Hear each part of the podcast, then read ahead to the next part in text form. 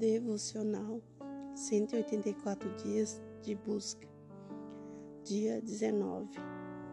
Posicionamento.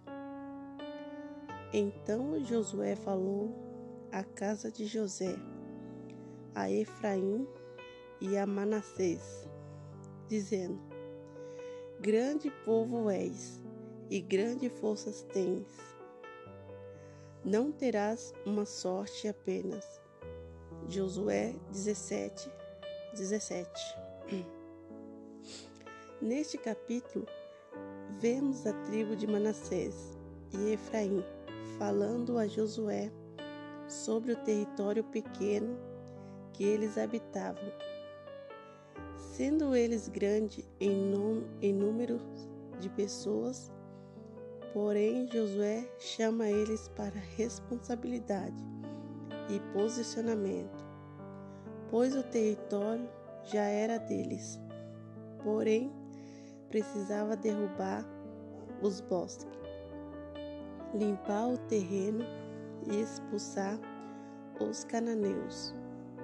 Os cananeus não queriam sair do território.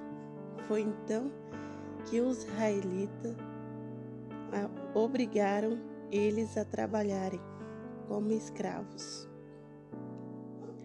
Esta atitude foi prejudicial, pois os cananeus cresceram em número e eles tinham medo de enfrentá-los.